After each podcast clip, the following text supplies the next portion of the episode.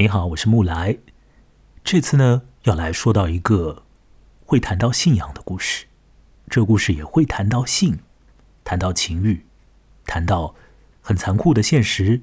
好在那些现实没有被戳穿。会讲到一个年轻的女性，她从事特别的工作，是一位妓女，只有十五岁。她相信一些东西，非常的相信，甚至于给自己。像是编了一个故事一样的，而后呢，呃，在一段时间里面，他的身体、他的心理都好像还挺不错的。然而现实，嗯，又真的是有点残酷的。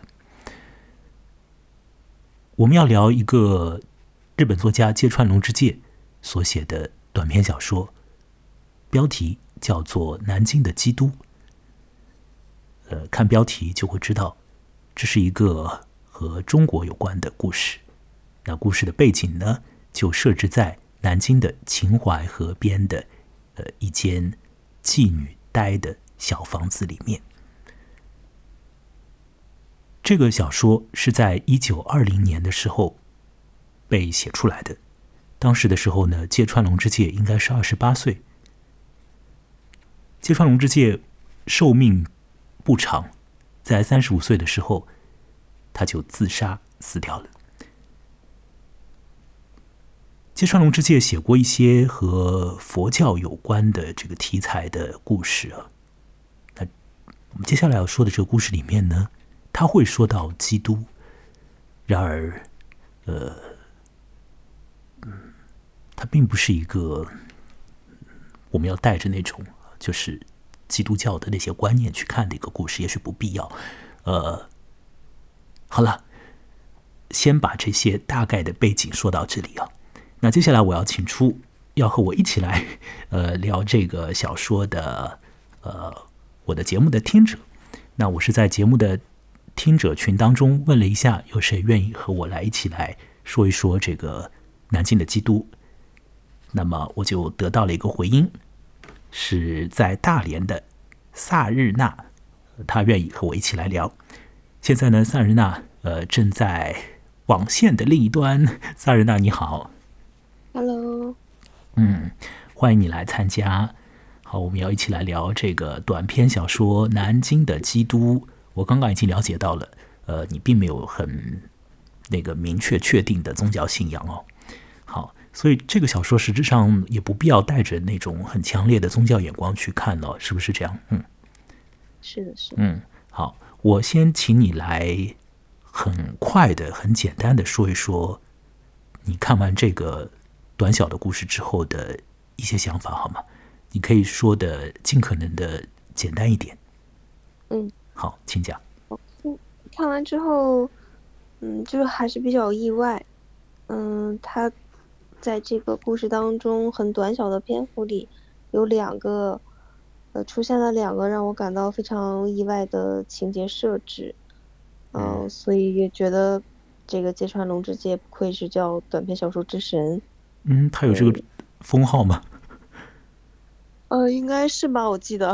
哦，好好，那你继续说。呃，就让我感到，嗯。看完之后会会在心中回味一下。嗯，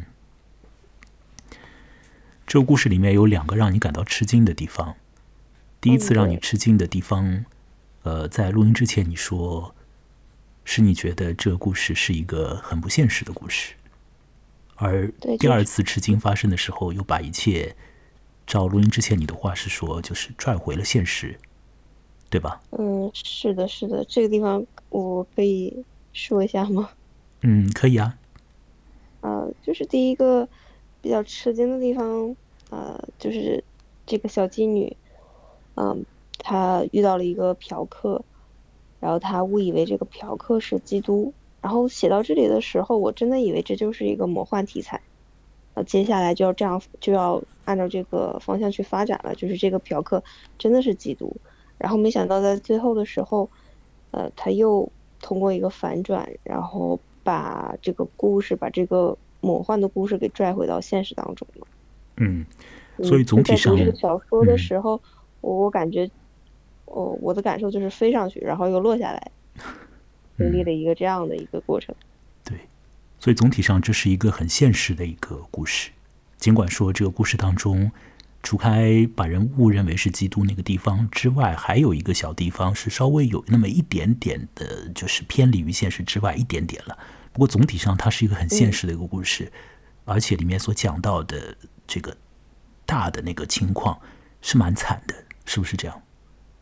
嗯，是挺让人心疼的，很辛苦，对，很辛苦的一种一种状态。尽管说故事里面的主人公他因为他自己相信一些东西，呃，由于这种相信而带来的一些性格方面的那个比较明朗的一面，但是总体上他的生活是很很辛苦的。而且他由于他年纪小嘛，有可能年纪更大一点之后，就这种辛苦的一面会更加明显一些啊。好，那接下来我想还是要把这个小说的大概的情节要说一说，说完之后我们再做更多的那个交流和讨论好了。嗯，我在网上面查了一下，就发现呢，这个短篇小说还被改编为过一个电影。是在呃上世纪九十年代的时候 被拍出来的一个电影，名字就叫《南京的基督》。那我去看那个电影的简介了，上面是说电影的梗概啊，就情节梗概啊，他是说有一个嗯，在秦淮河边的妓女有一次遇到了一个日本来的呃这个客人。那他就喜欢上了这个日本来的客人。后来那个客人走了以后，因为他见不到他了，所以呢，他这种喜欢的这个镜头就转向了呃宗教方面，把这种爱欲转到了宗教那边去。那电影的情节大概是那样了，可是小说的情节是不是并不是那样的？哦，改编的还挺大的。对，小说它并并不是那样的一个一个情节的设定了。好，小说的这个情节的设定呢，一上来是一个非常真实的、非常现实的一种状态了。那接下来呢，我要来放一段音乐。呃，塞尔娜，你也会听到这段音乐啊？你可以听到吗？可以，可以，可以。这是我觉得是很应景的音乐，因为这是电影《金陵十三钗》的这个配乐了。嗯，金陵就是南京了。好啦，我们要来想想看，一九，呃，有可能是一九零零年代或者一九一零年代的这个南京啊，反正就是上世纪初期的这个南京，秦淮河边会有一个很暗的房间，很小的房间。呃，在一个秋天，有一个年纪很小的，只有十五岁的女孩。他坐在那里百无聊赖，呃，在嗑瓜子。平时他在等待一些人的时候，大概都是在嗑瓜子。这个少女，她的妈妈老早就死掉了，母亲传给她关于上帝的信仰，所以这个女孩，嗯，她知道有基督这种概念。并且呢，在那间很暗的、很小的房间的墙上面，挂了一个十字架，上头有那个形象。那件物品、那个形象，以及由此而来的和信仰有关的东西，变成了他的一种寄托。在困难的时候，或者在无聊的时候，他会去看那个物件，会想到。在现实之外，还有怎么样的一种可能呢？那么，这个少女呢？她从事这样的这种性工作，呃，得到钱之后，常常就会去拿钱出来去照顾她的这个父亲。她和其他的妓女有点不同。就是讲呢，呃，小说里面说呢，这个人呢，他既不说谎也不任性，每晚都带着愉快的微笑来到英语的房间，同各色人等的来客周旋，就是是一个性情看上去很明媚的这么一个呃年轻的妓女。好了，她的名字叫做宋金花，在这一年的秋呃春天呢，那小说一开始讲到的是秋天的时候啊，那么在春天的时候呢，有一个日本来的旅行者，那这个旅行者呢就跑到宋金花的那个丝窝子当中去找他服务嘛。好了，那这里呢，就是我们一般会把去寻求这种服务的人称为嫖客，这是我们现在的称法，是不是啊，萨仁娜小姐？嫖客啊，是是。现在那个呃新闻里面也常常出现这种说法了。那小说里面就说是客人，其实，在古时候有有可能还会说成是，或者是在以前的时候，也不是古时候了，就还会说成是恩主，哎，恩主。所以不管是恩主还是嫖客了，反正就是一个客人。客人这样稍微中性一点是吧？那这个客人呢，就是日本来的这个旅行者，他呢和这位呃年轻的妓女有接触的这个过程当中，就看到了那个宗教的物件，那么也了解到这个少女呢有那方面的信仰。呃，日本人就觉得很疑惑，这个岂不是矛盾的吗？你相信基督教？你又从事这样的事情，这个怎么说得通呢？而这位少女呢，她觉得这根本就不是一个问题，因为她觉得说，呃，她是被生活所逼迫的，她只可以做这样的事。如果不做这样的事，要她怎么活？她怎么样去再照顾她的父亲？他又说，假如说基督是不容许他做这样的事的，那么岂不是基督和？警察差不多，所以这个少女是完完全全相信了她所从事的事情所做的营生和他的那个信仰之间不存在什么样的冲突。那么这个日本人听到这里之后呢，他就其实是升起了更多的喜悦了，对这个小女孩，那么也送了她一些礼物了，像耳环之类的是吧？呃。完了之后，这个日本人走掉之后呢，这个女孩子她不小心染上了性病梅毒。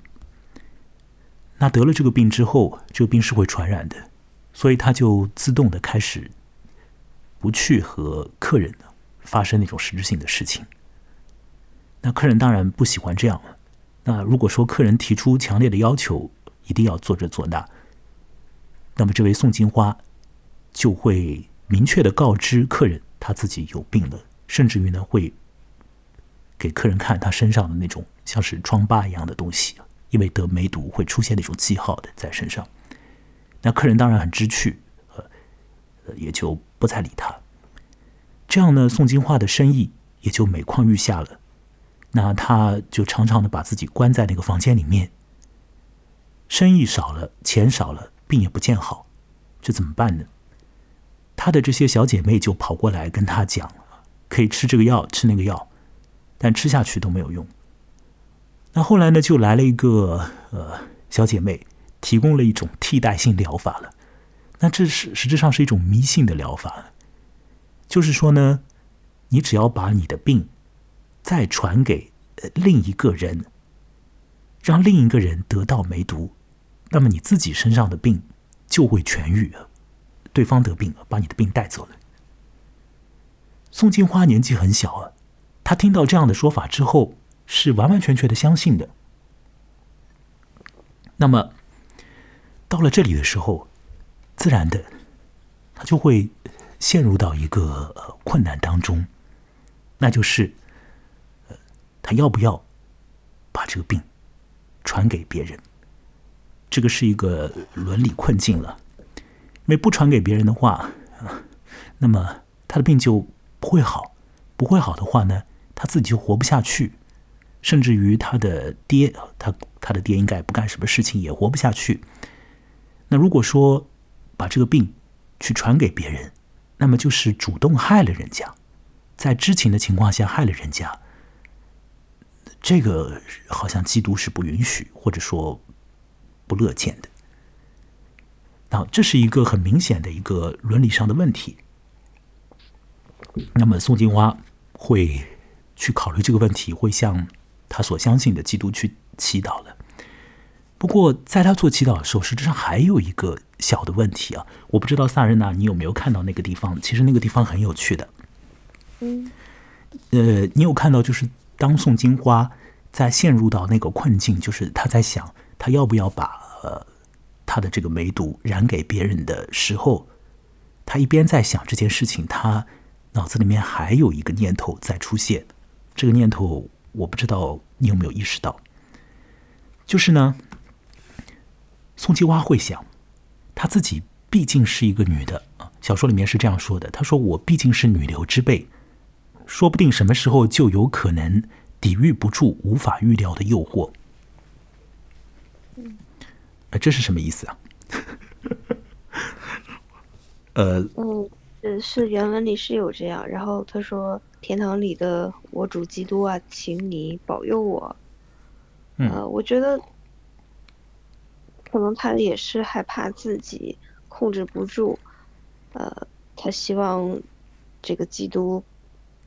嗯，能给他一些帮助，帮助他，嗯，不松动。所以到这里的时候，其实有一个信息是很明白的，就是这个呃，他年纪很小了，他从事这样的事情啊，当然这是一个营生，这是给他带来钱的，这是他在工作。可是另一方面，他应该来讲，他以年纪小到有可能还没有体验过什么爱情啊之类的这种东西，尽管说在性方面。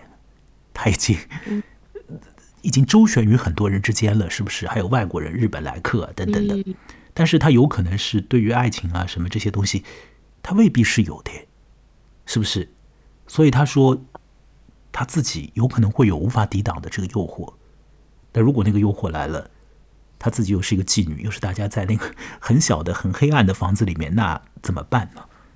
是不是就会发生让他？呃，事后想来会后悔后怕的事情呢，所以他一方面在想那个伦理的问题，另一方面也在想自己本身的这个，让我讲的明白一点，就是他自己本身的这个情欲的问题了，是吗？好，那他把这两个问题都呃讲给基督听，那不知道有没有听到？反正呢，就这样啊，他的病不见好，呃，这个。一天天过去，有一天突然来了一个人。这个人呢是踉踉跄跄的跑到了宋金花的私窝子里。显然呢，他是喝醉了酒，所以才会这样的步态不稳。进来之后呢，坐下来和宋金花一起嗑瓜子。不要忘记啊，宋金花就是常常会在那个房间里面嗑瓜子。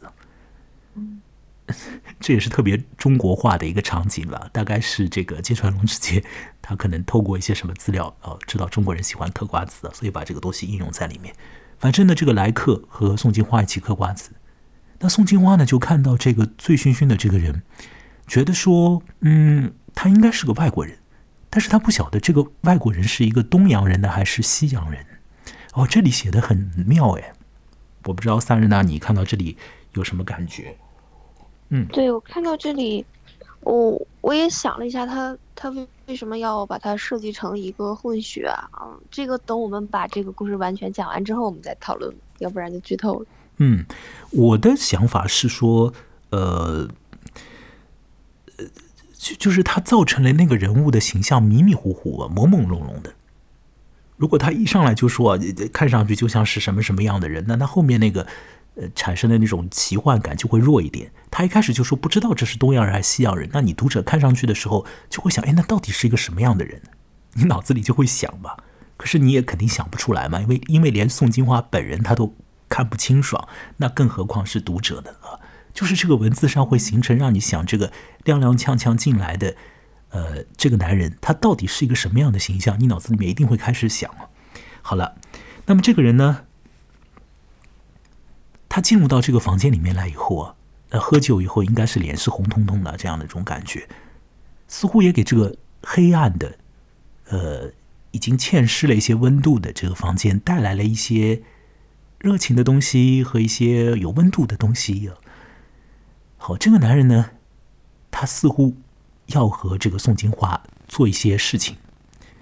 那做事情就要出价，所以这个男人呢就开始报价，但是他没有办法说中文，那怎么办呢？他就开始做手势，那举出两个手指头，大概意思就是付两块钱。那他是老外，那就付美金，那两美元。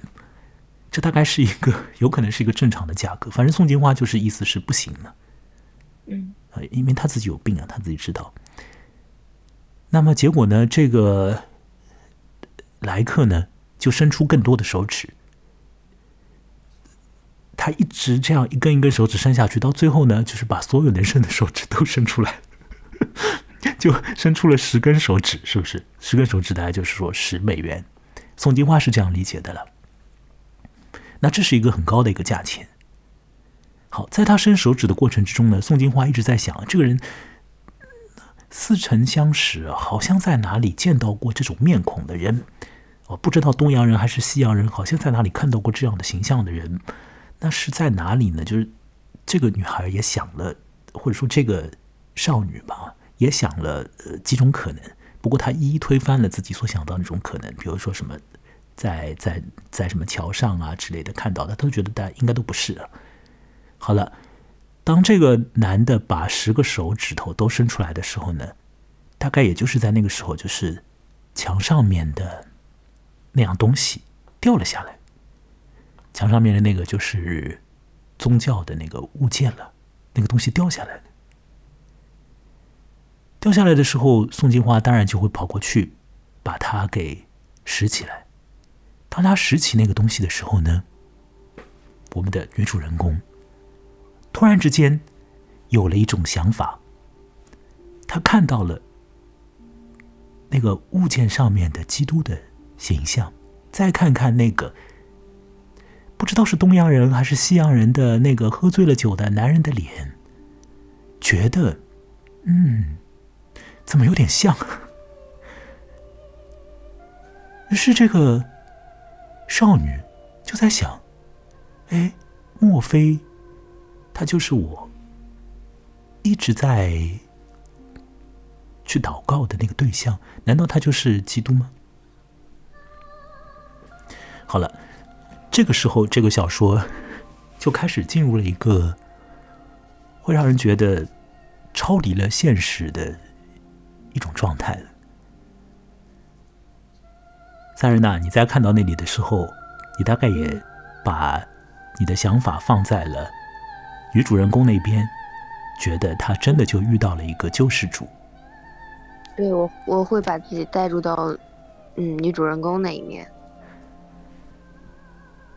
看到这个器物上的形象，再看看对方的形象，就觉得两个合得拢。嗯，这是信仰使然，是这样吗？嗯，也是光线使然吧。也有可能是信仰加光线，再加本身所有的一些欲望。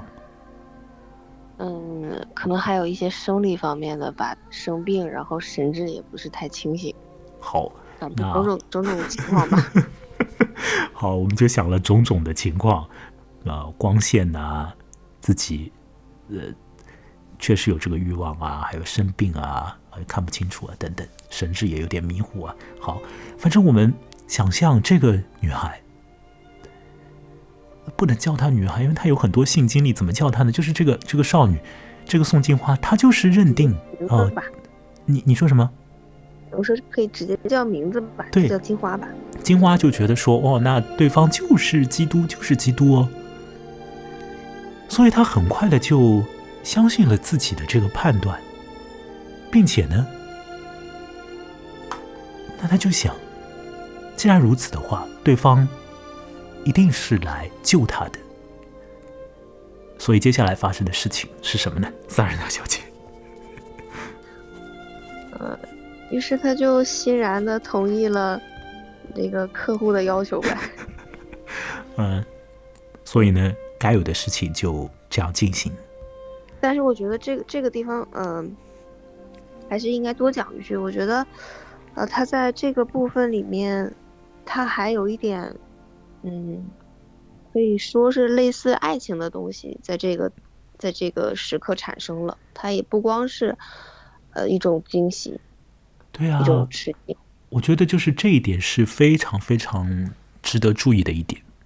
是的，是的，就是说，除了你，他不是一个宗教上面的迷狂者，你知道，确实有一些有一些相信，如果相信一种宗教，他相信到一定程度，甚至是有一点点稍微有一点走火入魔的程度的时候，他有可能会真的产生那种迷狂的感觉，或者产生幻觉。有一些人他应该会那样的，但是这个金花他不是那样，他还没有到那一步啊。他有可能说一句，嗯嗯，对我你说一句可能有有可能有点偏激的话，我觉得中国人对宗教都是，呃，有功利心在的，就是你能保佑我，能为我带来什么，我才去信仰你，我才去，呃，祭拜你。金花可能也是这样一种，呃，想法，是一种嗯交换。嗯，但我觉得金花的这种想法应该是很单纯的那种，就是比比功利来的更加单纯一点。他就是觉嗯得那个是基督啊，什么是一种寄托，是一种保护，是一种 很高大，很可对，就是这个现实是。如此，但有一个有一个依靠的，有一个寄托的一个一个形象，倒不一定是要马上就带来什么好处了。嗯那我我要说，就是一个十五岁的这样的一个妓女在秦淮河边，她也许她可以接触到一些呃比较正统的基督教的信息，但是我相信她也好像也没有很认真的去接触吧，所以他的那个所谓的信仰啊，也是就是一种单纯的一种觉得有一种依托，有一种寄托在现实之外，在在那个辛苦的生活之外，那种不断的周旋的生活之外，等待和周旋的生活之外，大概有一种寄托。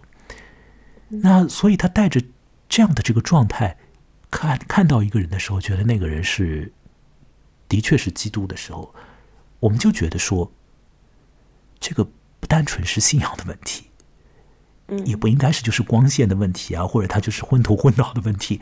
那我们要说的就是说，那这个可能是什么？可能是什么呢？呃，它可能是爱情，或者是一种突然之间出现的激情。嗯，对，我觉得，嗯，由宗教然后带来的那种崇拜，嗯，然后产生的激情，激情又让他，呃，反过来让他觉得这个时刻更加神圣，就是这样嗯这，样一种混合物。所以在那个很快速的时间当中，在那个很小的房间、很暗的房间里面，这种感觉就不断的循环往来之后，啊，就作用在身体上的事件是怎样的呢？就是就发生了该发生的事情。对，不是那种像以往一样的简单的性交易，对他来说是，嗯，有有有有情绪，有有感情在的。对，他是非常享受这件事哦。小说里面说，他把自己的唇交给客人那张长满胡须的嘴，只感到一股熊熊燃烧着的恋爱的激情，一种他初次体验到的恋爱的激情，正猛烈地朝胸口汹涌而来。对，就是他之前，呃，向耶稣祈祷，呃，自己一定要经得住诱惑，不要发生的这种事情。结现在发生了，对他来讲是是基督本人来诱惑他了。对啊，是 你说的没有错，他觉得是这样的，他快速的相信了这件事情，并且强化了这种相信。那么，于是呢，就是发生了一些事。想说到这里呢，就是跳到第二部分，让我来把这个音乐再放一下，然后我们进入到第二部分里面，继续说他的情节。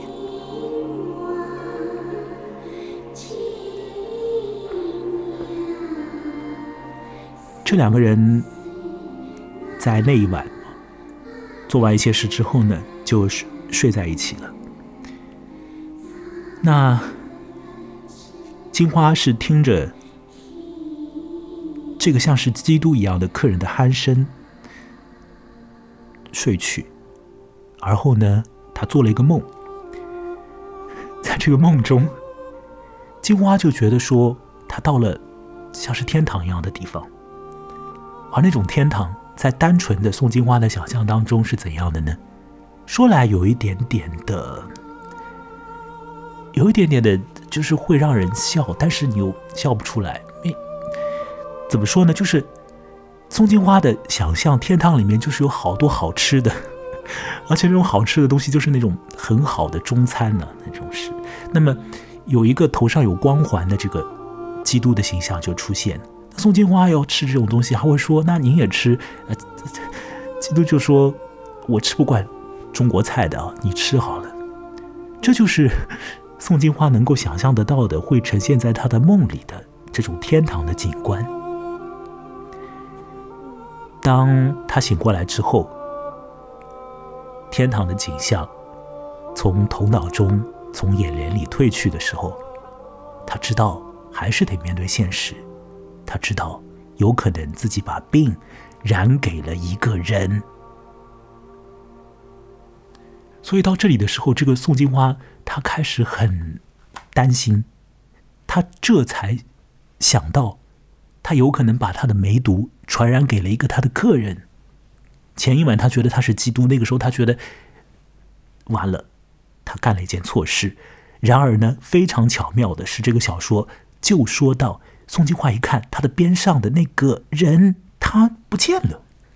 好，他不见了这件事情，等到这个小说的最后，我们会知道他为什么不见了。可是，在这里的时候，非常的巧妙，因为他不见了，这个状况让金花觉得说：“哇，那他真的是基督哎！”所以，他来去自如，他可以来，他不见了就不见了，消失了，是吧？嗯，是的，还忘了那个外国人说好给他的十美金。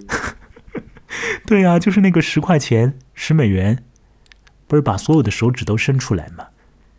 那看看这个房间里面也没钱啊。他想，哦，那是基督。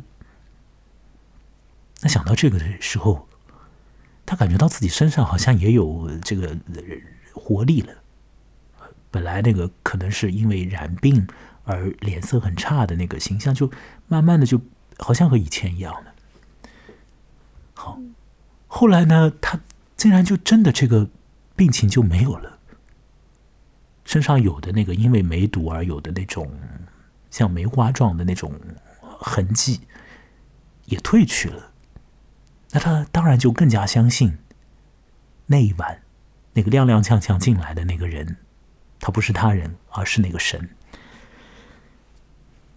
呃，这样，金花就恢复到了她以前的那种状态，开始去做她的那个辛苦的营生，带着那一晚所有的激情和那种可能像是爱情一样的感觉，去继续过她的很卑微的、很辛苦的、很天真的生活。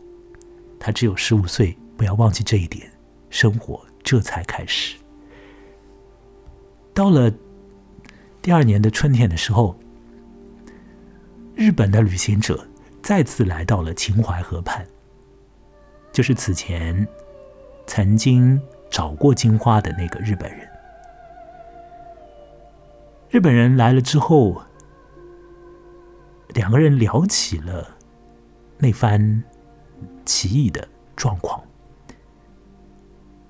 金花说道：“她以前得了梅毒，后来有一晚，来了一个呃神奇的人。那个人不是别人，是基督。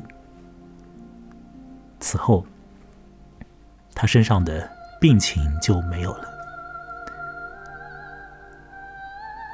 金花也描述了那个来的人大概是一种什么样的形象。”嗯，长得像基督，这是一点。另外一点，那不完全是东洋人，也不完全是西洋人啊，等等的。嗯，好。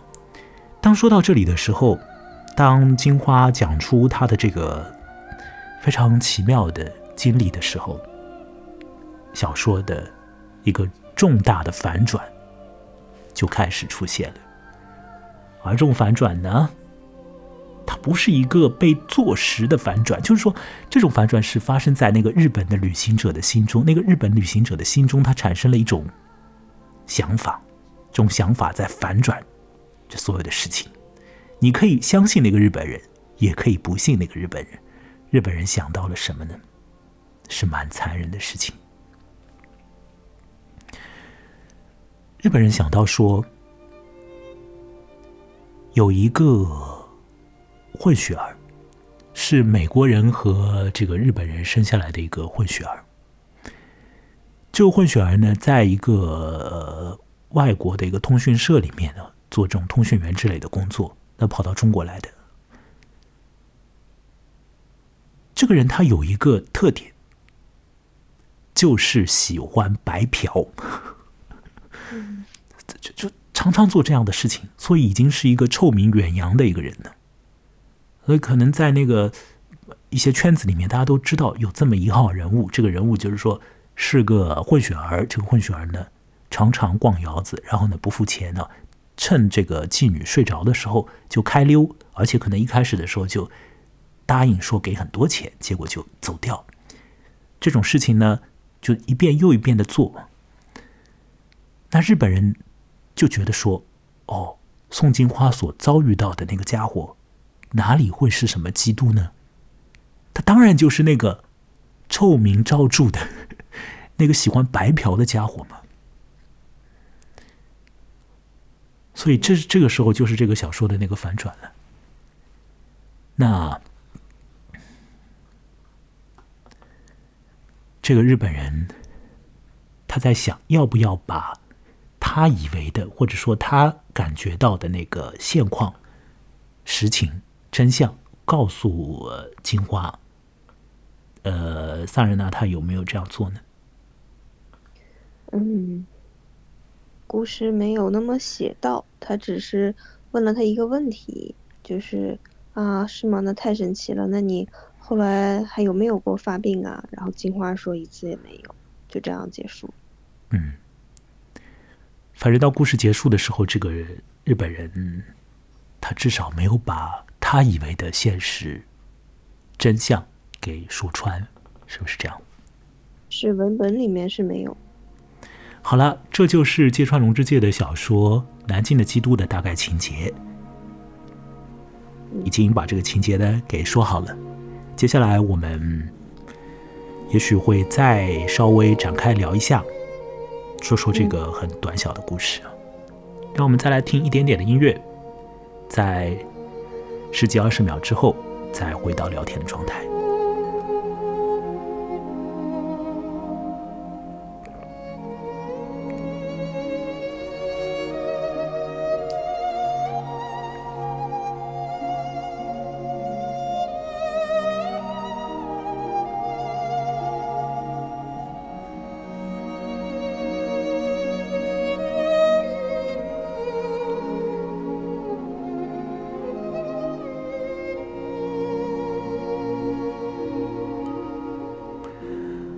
萨人呐，我们现在来 来聊聊这个故事啊，看看我们还能聊到一些什么样的这个可想可说的地方。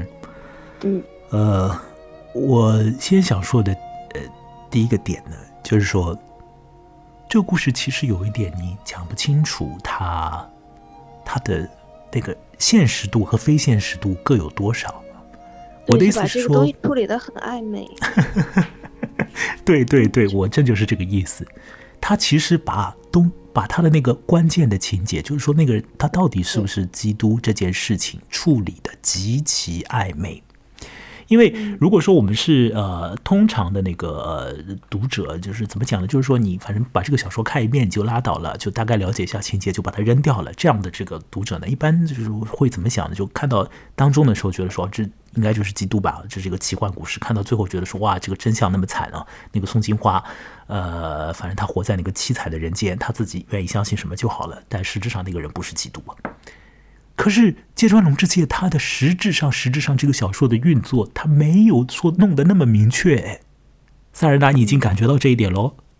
是是，就是这种反转，它其实不是一个真正被百分之一百敲定了的反转呢，它不是一个铁板钉钉的事情哎，这只是出现在这个日本人脑海当中的一种联想哎，所以日本人觉得那个人是一个美日混血的一个喜欢白嫖的人。嗯，那真的存在一个美日混血、存在白嫖的人，OK？但是那个人有没有来找过宋金华的？不一定呢。他到底是不是这个人？对呀，这是不一定的一件事情哎。好，嗯所以到了这里的时候，你会呃，想如果如果你能够想到这一点的话，你就会觉得这个芥川龙之介写的是非常的有趣的，就是这个故事你你愿意相信他的哪一面都可以。嗯，对 对吧？对如果你是一个很呃愿意接受现实的一个人，你就相信那个就是一个白嫖的人。那我我觉得说，应该是百分之八十以上的人都会觉得那个人就是一个白嫖的那个喜欢白嫖的混血儿。可是如果你你呃觉得这个对宋金华而言太辛苦了，你愿意跟随金花的那个想象，嗯在这个小说里面，至少在这个小说的这个结构当中，倒也是 OK 的。对他把我们，他写到最后，把我们每个读者都变成了宋金花，每个嗯人都和宋金花一样面临两个选择，你是相信还是不相信？嗯哼，嗯嗯。但宋金花其实她到最后的时候，她不用做太多的选择，因为她的选择已经非常快的在遇到那个喝醉酒的人的时候，已经当机立断的做出了。而这种选择，实质上一方面是呃由于长期以来的那个信仰所导致的，另一方面也是是一种激情所催化的。对我们假设他知道了这个外国人的这个故事之后，宋金花应该还是会选择相信他是基督。哦，你是这样认为的？就是，纵使是这个日本人最后说出来有这么一号人喜欢白嫖的，宋金花还是会觉得说他遇到的是基督，按照？逻辑来说，我觉得应该这样是通顺的。对，呃，我我我也觉得宋金花可以觉得他仍然是基督，因为、呃、他身上的病好嘞。对，这还有一个对这就是一个很关键的一个超现实的东西存在。嗯那个病确实是好，对，病确实是好了，或者说他暂时确实是没有发作呀，对吧？对，现阶段是好的。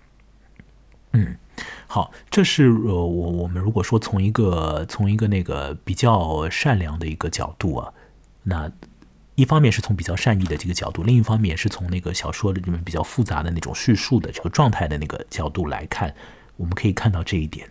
那如果说我们从就是回到那个嗯，可能更加现实一点的，我们就觉得说宋金花遇到了一个呃喜欢白嫖的一个人。那如果从这样的一个思路去看的话，嗯，又可以想到一些什么呢？我自己是在想，就是很多时候真的我们不用把很多呃所谓的真相都弄得那么的明白，而且我们做不到这一点。就是特别是在现在啊，就是好像这个所谓的真，所谓的假，所谓的事实到底是什么？当然，我如果是、你你你要去报道一个新闻啊什么的，你当然要去把这个真相给真真实实的呃挖出来。可是我们在有有一些人际交往当中的一些所谓的真和假，是你你要用得着去弄得那么那么的清澈吗？三人呢？你还在吗？在的，在的，在的。嗯嗯嗯。我在认真听呢。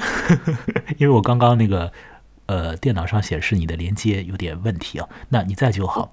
就是这个我呃有一点脱离这个小说的呃这个内容了，就是说有时候我们可能在很多时候的那个你的要要寻求一种所谓的平衡啊，要选选呃要要找一种就是大家都交心交底啊这种感觉，真的是这样的吗？或者真的有可能这样吗？很有可能是没办法这样的，更有可能的是我们给自己一种说法，或者说我们给自己一种想象，甚至于是甚至于是我们给自己一个故事，而这种说法、这种想象、这种故事，在现实里面，他仿佛行之有效，仿佛能够自圆其说。嗯，这个时候，我们的人生有一个阶段，它可能是可能是没有冲突的。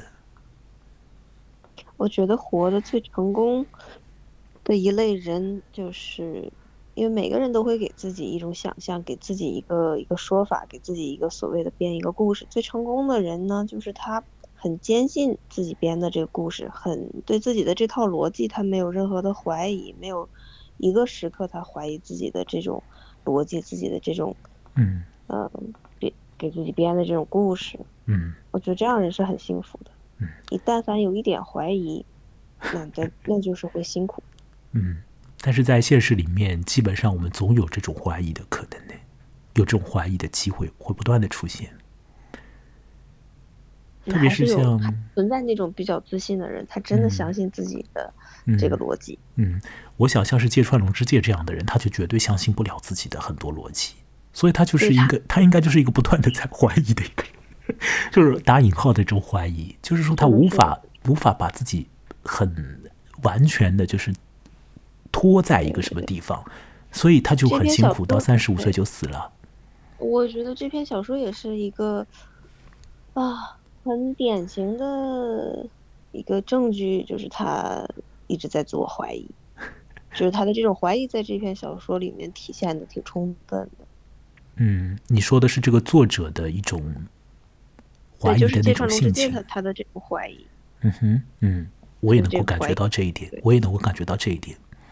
特别是他能够把这个东西做的就是那样的所谓的暧昧，嗯，有这种能力的人，嗯，他一定是自己在脑子里面已经怀疑了很多很多回、很多很多遍的一个人，才是能够这的，样做。嗯哦，先不说他把这些东西处理的这么暧昧的目的是什么，嗯呃，就是说他能把这些东西处理到这么暧昧的程度，就说明他自己在深深的怀疑自己。嗯，所以这里就又提出来了一个问题，就是说你愿意是做一个给自己一种说法，给自己编一个故事，并且笃信于此的一个人。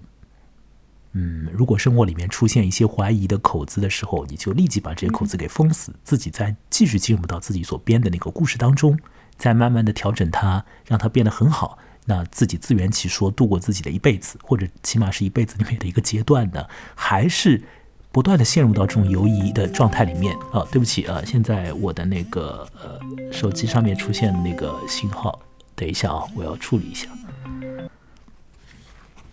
好，呃，稍等一下啊，嗯那我就等一下说一下吧。啊，你先你说，嗯，你处理你的，我就说我的。好，呃，就是一个人他在呃开始要给自己一套说法的时候，他的目的就是希望自己相信，嗯呃，撕开一点口子，然后我就把它马上把它堵住，然后我就沉浸到自己的那套逻辑里面，这个是每个人潜意识里面需要去做的事情。但是你能不能堵？你在堵住那个口子之后，你是不是能做到完全的继续沉浸到你的逻辑里面？啊，我觉得是可以说是一种天赋。有的人他具备这个能力，但是大多数的人可能没有这么强的能力，所以嗯就会在挣扎、在犹豫、在在在犹豫，然后你的人生就会比较辛苦。所以我觉得有那种自信、有那种天赋的人，这真的是很幸运的人。这个我觉得比你一降生就拥有多少财富，比你一降生就拥有多好的美貌更要幸运。有嗯这种天赋的话，所以，呃，如果说照着这种说法来看的话，那就是说芥川龙之介所给宋金花的是很好的一种，我打引号的好的那种性格特质，至少那种好的性格特质，对于一个现实里面很辛苦的人而言是好的。是啊，对我们必须要把这个话说的说的那个前面那个前置要多一点，就是说，如果你你你你生活是无余的，你当然要想很多别的东西，但是你的生活已经那么苦了，那这个时候你有一种好的幻梦，难道不好吗？啊，它应该也是好的吧？而且你能够完全投入其中，我们就所所以说到这里的时候，我们其实可以把这个所谓的宗教的那种东西可以剥离，我们只是在说一个人你愿意相信的一个属于你的东西啊。对这篇小说，它就是里面那个，我觉得它并没有想很深入的跟你探讨具体哪一种宗教。你把那个基督教换成佛教、伊斯兰教，任何一个宗教，这篇小说都是成立的。它只嗯，它就是我觉得它就是在传递了传递一种温情。嗯，但是在呃，在那个基督教里面，它也确实是有一些，就是关于呃从事这个性工作的女的和呃呃被救赎啊之类的这种，就是大家都会说的那种题材。但是这个我们不谈了，这个不谈了。就是说宗教那层其实可以拿开，拿开之后，就是你还是可以去欣赏这个故事啊。好了，那另外一点，我想要呃，想想想要来说的，就是这个小说里面，它对于那个呃宋金花一开始的时候，觉得对方就是一个基督的时候，对方就是基督，不是一个基督，对方觉觉得对方就是基督的时候，那个时候他为什么会突然之间产生这个念头，然后相信这个念头？刚刚其实在聊故事梗概的时候，故事情节的时候也说了，就是它其实是一种爱情了。是吧？嗯，对，或者说像爱情一样的东西，像爱情一样的东西，对就是这种爱情，这种暧昧也催化了他的信仰，也，嗯，把他的信，嗯，信仰都推上了一个高度。对，一方面这个情欲，一方面这个爱，一方面这种身体上的东西抬升了信仰，另一方面信仰又。回过来作用于身体，所以在这个地方，我们很快速的就是看到了一个状态，就是说情感、欲望、信任这些东西加总在一起，突然之间它形成了一种有超越性的东西，让你在那个时候做出了你的选择，做出了你的超乎于你一般状态的那种状态，可以忘怀一些东西。可以投入一些东西，可以沉浸于一些东西，可以体验到一些东西，可以不管不顾一些东西。那个状态，对于宋金花是很好的。对于读者来说，读到那里，应该也是会觉得心里是，呃，可以随同宋金花而一起体验到那些。至于那个来的人。那个醉醺醺、踉踉跄跄、伸出十根手指，第二天又消失不见的人，他究竟是一个每日混血的、喜欢白嫖的人，还是基督？其实不用追问了。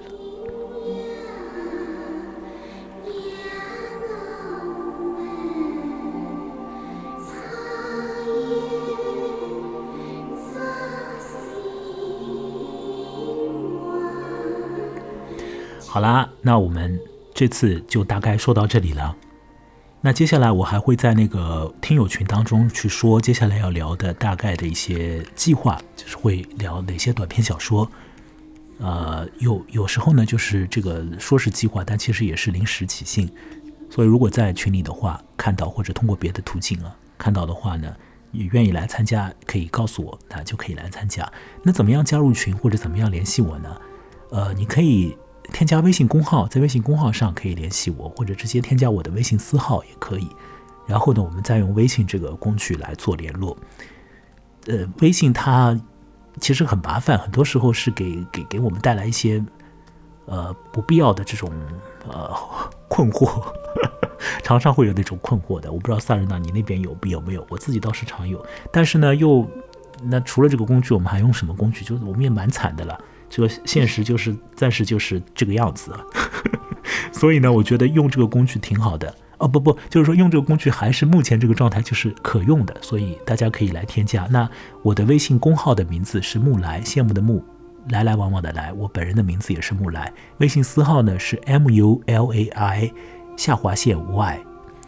呃呃，我再要说的就是说，这是这个呃播客呢，它也是呃。独立博客，所以呢，我或者说这个录音节目是独立的。那么微信公号啊，什么之，反正都是我一个人在做。所以如果说你愿意来支持，那很现实的这个现金的呃打赏，通过在微信公号上面打赏的，是对我是非常有帮助的。那我也是在想，给比较多的呃打赏金额的朋友，要寄一些小的那个礼品就是我会做一些卡片之类的、贴纸之类的东西来送给你，也是一种小礼物啊。它。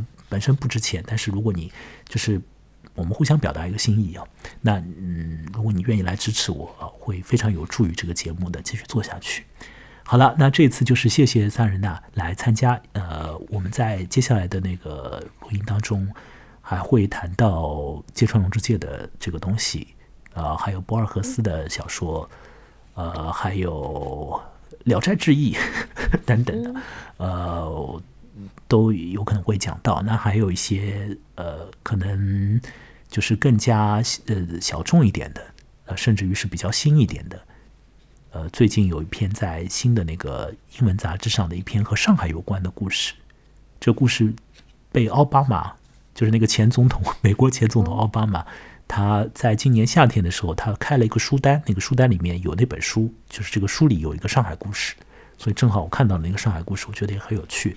所以就是反正这些各式各样的小说啊，我我我大概想到要说什么，我会在那个通过微信啊，通过什么渠道就就预告一下。那有人来一起聊的话，这个就是非常好。我也是在聊的过程当中，我们才可以去看到更多。老实讲，我如果说一个人做这个录音的话，我可能就会说。这个呃，金花，他就是上了个当。